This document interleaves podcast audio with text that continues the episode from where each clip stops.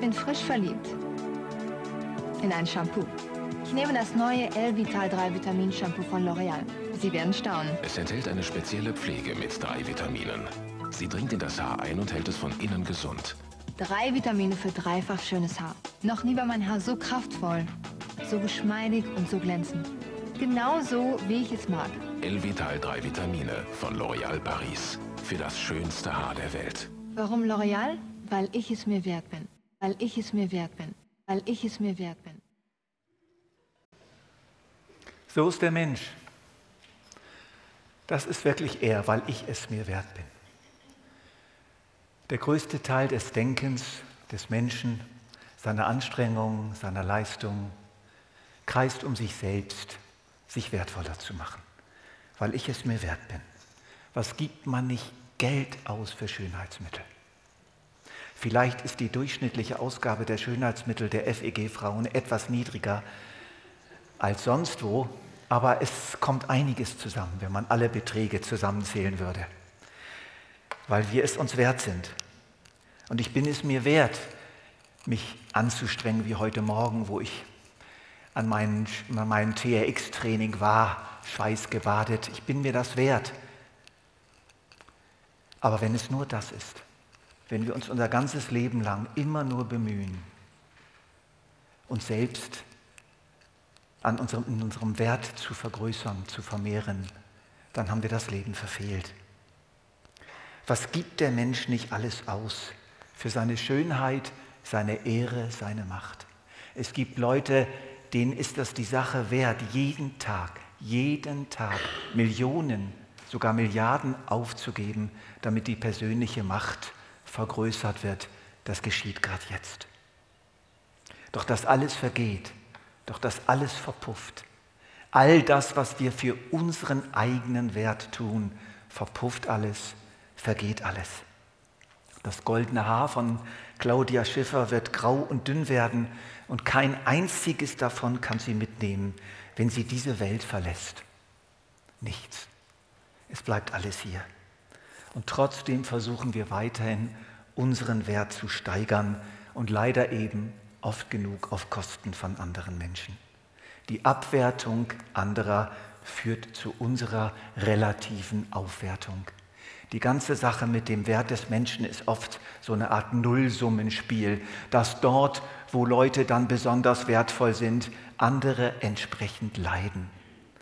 Sobald irgendeine Schönheit, blond gelockte Schönheit auftaucht, dann werden gleichzeitig ganz viele Menschen um diese Person herum plötzlich hässlicher und werden abgewertet, weil sie da gar nicht mithalten können.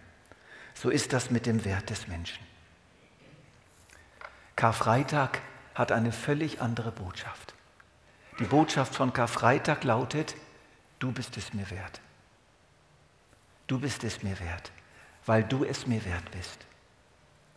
Claudia Schiffer, Wladimir Putin und Millionen anderer leben nach der Devise, ich bin es mir wert. Ich muss meinen Wert steigern. Ich muss mich vermehren, ich muss mich erhöhen, ich muss mich erhalten, ich muss mich verschönern um jeden Preis. Und manche gehen über Leichen, um den eigenen Wert, um die eigene Macht zu steigern. Gott macht es absolut ganz genau umgekehrt. Ich erniedrige mich, ich entehre mich, ich mache mich hässlich, ich verliere meine Schönheit, ich werde machtlos, ich werde arm, um deinetwillen. Weil du es mir wert bist, Mensch. Ich gebe meinen Wert für deinen Wert. Der Philipperbrief drückt das so aus. Er, der Gott in allem gleich war und auf einer Stufe mit ihm stand, nutzte seine Macht nicht zu seinem eigenen Vorteil aus. Im Gegenteil.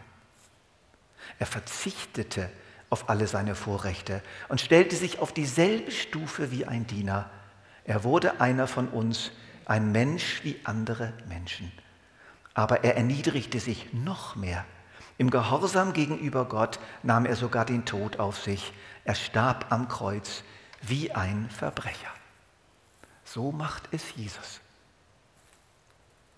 Im zweiten Korintherbrief, Kapitel 5 heißt es, Und er ist deshalb für alle gestorben, damit die, die leben, nicht mehr länger für sich selbst leben, sondern für den, der für sie gestorben und zu neuem Leben erweckt worden ist. Für alle, für sie. Für alle, für sie. So macht Gott das. Für alle Menschen, für sie. Warum? Weil wir es ihm wert sind. In Johannes 3, 16 bis 17 heißt es, denn Gott hat der Welt seine Liebe dadurch gezeigt, dass er seinen einzigen Sohn für sie hergab, damit jeder, der an ihn glaubt, das ewige Leben hat und nicht verloren geht, wieder für sie. Und dann geht es weiter, Gott hat seinen Sohn nicht in die Welt gesandt, um sie zu verurteilen, sondern um sie durch ihn zu retten. Ich möchte es mal etwas moderner übersetzen. Gott hat seinen Sohn nicht in die Welt gesandt, um seinen eigenen Wert zu steigern. Nein, um dem Menschen Wert zuzumessen um sie durch ihn zu retten. Seinen Sohn. Und damit wir noch ein bisschen klarer sehen, was das eigentlich heißt, dass Gott seinen Sohn gesandt hat, würde ich gerne mal ein paar Worte verlieren über diesen Begriff sein Sohn, wie man sich das eigentlich vorstellen muss. Der Begriff Sohn ist im hebräischen Denken, in der hebräischen Sprache nicht einfach nur darauf bezogen, dass ich mit einer Frau einen Sohn zeuge, da geht es nicht um Biologie, sondern bei dem hebräischen Sohnesdenken geht es sehr, sehr stark um die Zugehörigkeit. Zum Beispiel der Sohn des Bösen war jemand, der sich mit dem Bösen eingelassen hatte. Und es gab auch Söhne des Rechts, es gibt auch die Söhne des Friedens, die durch und durch durchdrungen sind vom Frieden. Sohn bedeutet eng zusammengehörend.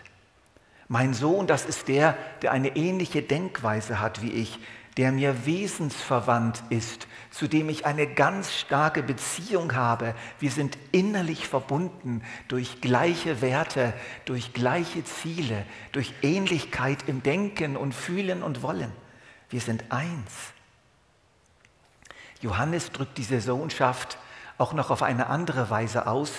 Der Jünger Johannes, am Anfang war das Wort und das Wort war bei Gott und das Wort war Gott. Er vergleicht den Sohn mit einem Wort. Am Anfang war das Wort und das Wort war bei Gott und das Wort war Gott. Das Wort, das ich spreche, auch das Wort, das ich jetzt, ich Jens, jetzt gerade zu euch spreche, das ist über lange Zeit hier drin entstanden. Steht ihr? Es hat sich hier drin geformt. Ich habe es sozusagen unter dem Herzen getragen, wie ein, eine Mutter ihr Kind unter dem Herzen trägt. Und es hat sich in mir gebildet und es ist in mir gewachsen. Und jetzt spreche ich dieses Wort aus und teile es mit. Das ist der Sohn. Sohn bedeutet, dass Gott sich mitteilt. Dass Gott aus seinem Innersten, aus seinem eigenen göttlichen, ewigen Herzen etwas hervorbringt und es mitteilt und es verschenkt. Jesus ist die Mitteilung Gottes an seine Umgebung. Und das ist sehr kostbar. Der Kolosserbrief sagt es wiederum so, in Kolosser 1, der Sohn ist das Ebenbild des unsichtbaren Gottes, der Erstgeborene, der über der gesamten Schöpfung steht. Denn durch ihn wurde alles erschaffen, was im Himmel und auf der Erde ist. Das Sichtbare und das Unsichtbare, Könige und Herrscher, Mächte und Gewalten. Das ganze Universum wurde durch ihn geschaffen und hat in ihm sein Ziel. Er war vor allem anderen da und alles besteht durch ihn.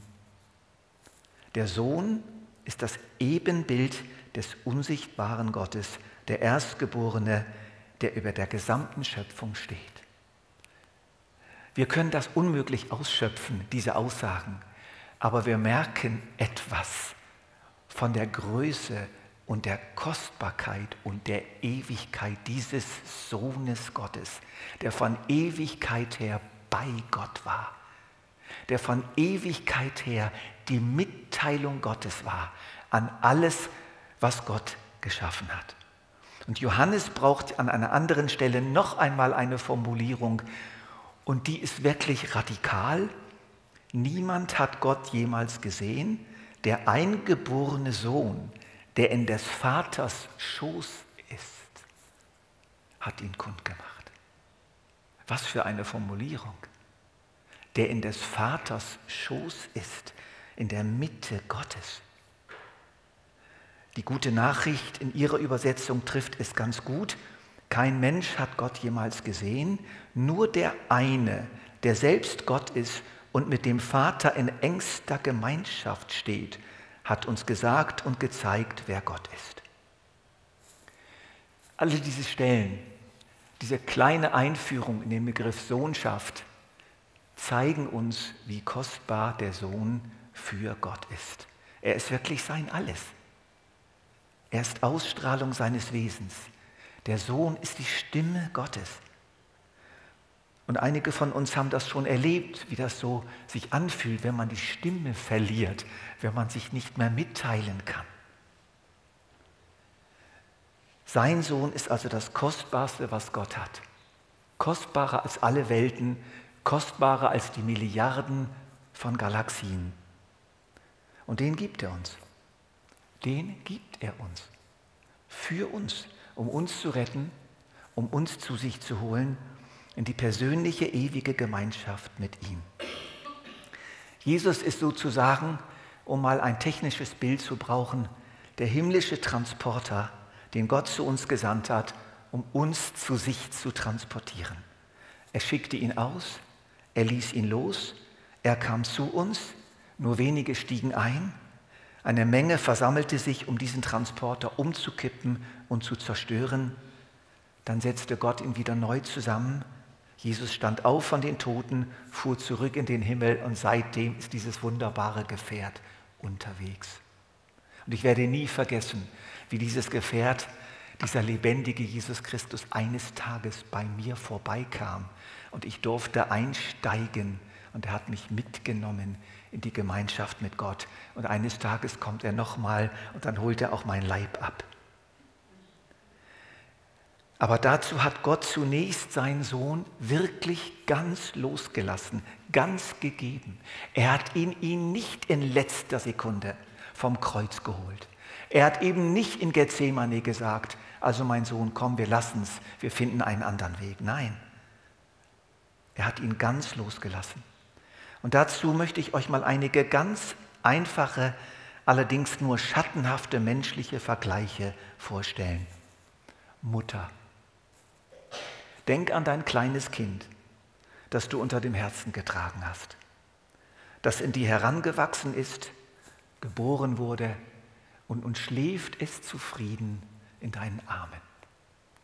Und dann wird es groß, die Locken wachsen, das Lachen wächst, es krabbelt, es springt rum, es wird ein kleines Mädchen und du fährst mit ihm in Urlaub und dann wird es entführt von Menschenhändlern. Und die Polizei kommt und stellt dich vor die vollendete Tatsache. Sie konnten es nicht verhindern. Dein Kind ist in den Händen irgendeines Menschenhändlerringes gelandet, die spezialisiert sind auf Kinderpornografie. Wie fühlst du dich? Wir können es nicht nachvollziehen. Wir ahnen nur höchstens diesen Schrei, diesen Schrei des Herzens. Vater, denk an deinen prächtigen, heranwachsenden Sohn, mit dem du dich gut verstehst, der deine Werte teilt und beginnt in deinen Fußstapfen zu laufen. Ich habe so einen Sohn, ihr kennt ihn alle, der Simon. Der Simon hat mich in allem kopiert. Er hat vier Kinder wie ich. Er hat an derselben Ausbildungsstätte studiert wie ich. Er hat dieselben theologischen Auffassungen wie ich. Und da ist einfach eine ganz einzigartige Verbindung zu diesem meinem Sohn da. Und jetzt stell dir vor, du bist auf einer Reise und dein Sohn verschwindet spurlos und du findest ihn einfach nicht mehr wieder. Stell dir vor, du bist ein Künstler. Du bist ein Künstler. Denk an deine Arme und deine Hände, mit denen du so viele herrliche Kunstwerke geschaffen hast und noch schaffen wirst und schaffen willst.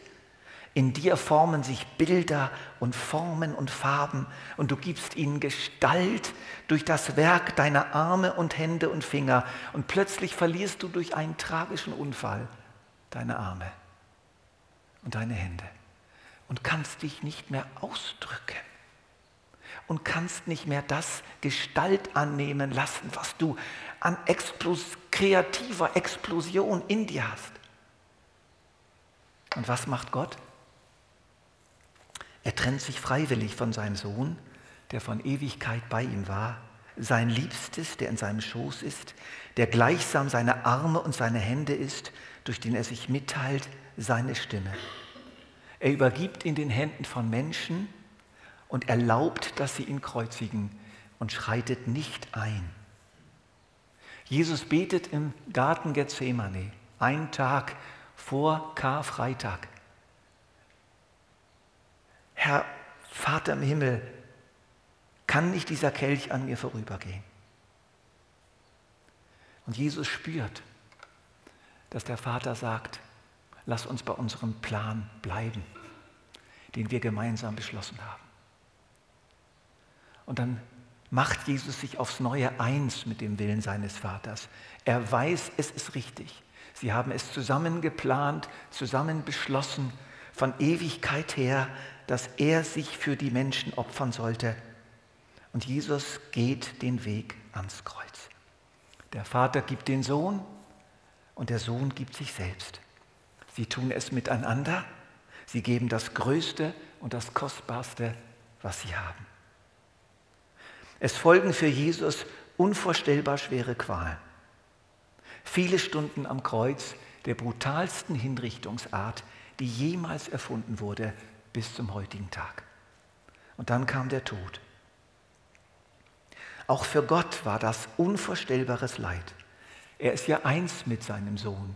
Der Vater im Himmel schaut doch nicht in, in, in Distanz zu, was da unten passiert. Er ist mit am Kreuz. Und Paulus formuliert das einzigartig in dieser kurzen, aber sehr tiefsinnigen Formulierung, Gott war in Christus. Und es gibt einen berühmten Theologen in Deutschland, der hat ein Buch geschrieben mit dem Titel Der gekreuzigte Gott. Und das stimmt. Gott selbst wurde gekreuzigt. Aber warum? Weil wir es ihm wert sind. Das ist eine der Antworten, die uns die Schrift auf diese große Frage gibt. Auf diese große Frage, warum das Kreuz? Eine Antwort. Und die möchte ich euch heute ans Herz legen. Keine andere, aber die, weil wir es ihm wert sind. Wir haben immer wieder die Formulierung an mehreren Stellen für uns. Das Kreuz geschah für uns, um uns zu retten, um uns zu sich zurückzuholen, um uns für die Gemeinschaft mit Gott zu qualifizieren, zu befähigen, um uns ewiges Leben zu schenken. Zur Vergebung der Sünden, so formulieren es einige Verfasser der biblischen Schriften, und das bedeutet nichts anderes, um alles zu überbrücken, was uns von Gott trennt, um jede Lücke zu schließen, um die Trennung vollständig aufzuheben von Gott aus. Paulus sagt das so im fünften Kapitel des Römerbriefs. Christus starb ja für uns zu einer Zeit, als wir noch ohnmächtig der Sünde ausgeliefert waren. Er starb für Menschen, die Gott den Rücken gekehrt hatten. Nun ist es ja schon unwahrscheinlich genug, dass jemand sein Leben für einen unschuldigen Menschen opfert. Eher noch würde man es vielleicht für einen besonders edlen Menschen tun. Gott hingegen, Gott hingegen beweist uns seine Liebe dadurch, dass Christus für uns starb, als wir noch Sünder waren. Gott beweist uns seine Liebe dadurch, dass Christus für uns starb, als wir nichts mit Gott zu tun haben wollten, als wir unsere eigenen Wege gingen, als wir Gott links liegen gelassen haben, als wir dran waren, um unser Leben zu leben, nach unserem Willen zu handeln und zu tun und nebenbei auch mal zu beten, wenn uns schlecht ging, aber insgesamt ohne Gott. Ohne Gott. Das ist Sünde. Dieses eigene Leben, dieses unabhängige Leben. Und in diesem Zustand hat Gott für uns seinen Sohn gegeben. Und was hat er dadurch getan? Uns ein für allemal und in aller Deutlichkeit und in aller Gründlichkeit etwas zu beweisen.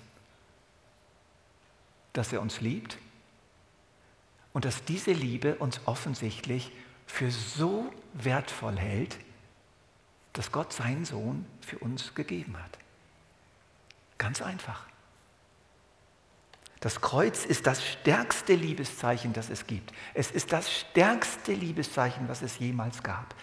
Und ich bin euch so dankbar. Ich glaube, ihr wart das, gell, Marianne und Markus, mit den Rosen. Schaut euch das mal an. Das ist ja so unglaublich schön jetzt für diese Predigt. Das Kreuz ist ein einziges Liebeszeichen. Millionen von Rosen müssten da eigentlich sein. Das geht natürlich nicht. Das Kreuz ist einerseits das stärkste Zeichen für Neid, Grausamkeit und Gottes Hass der Menschen. Aber ebenso ist es das stärkste Zeichen für die Liebe Gottes zu den Menschen. Ausgerechnet dieses furchtbare Kreuz ist eine einzigartige Liebeserklärung Gottes an die Menschen. Du bist es mir wert. Du bist mir so viel wert wie mein eigener Sohn. Das Wesen der Liebe ist die Aufwertung dessen, der Gegenstand der Liebe ist. Hass und Gleichgültigkeit entwerten. Liebe wertet auf. Die Liebe macht liebenswert. Sie hat das in sich. Das Kreuz ist das Zeichen der völligen Entwertung Christi und damit Gottes durch den Menschen. Und gleichzeitig ist das Kreuz das Zeichen der völligen Aufwertung des Menschen durch Gott. Karfreitag ist der Tag der großen Aufwertung gewesen. Nicht der Entwertung des Menschen. Es war der Tag der Entwertung Gottes, das stimmt, ja, durch den Menschen. Aber es war der Tag der endgültigen und totalen Aufwertung des Menschen zu einem dermaßen kostbaren Wesen, dass wir das nie begreifen werden. Wir haben seit Karfreitag haben wir eine Wertsteigerung erlebt. Gott selbst hat uns einen Wert zugemessen, der ungeheuer ist, weil so viel für uns bezahlt wurde. Karfreitag sagt uns, ihr seid es mir wert, ihr alle ausnahmslos, die Soldaten am Kreuz, die Mutter Jesu am Kreuz, die Zuschauer, selbst die hohen Priester, alle, sie alle ohne Ausnahme. Er ist für alle gestorben.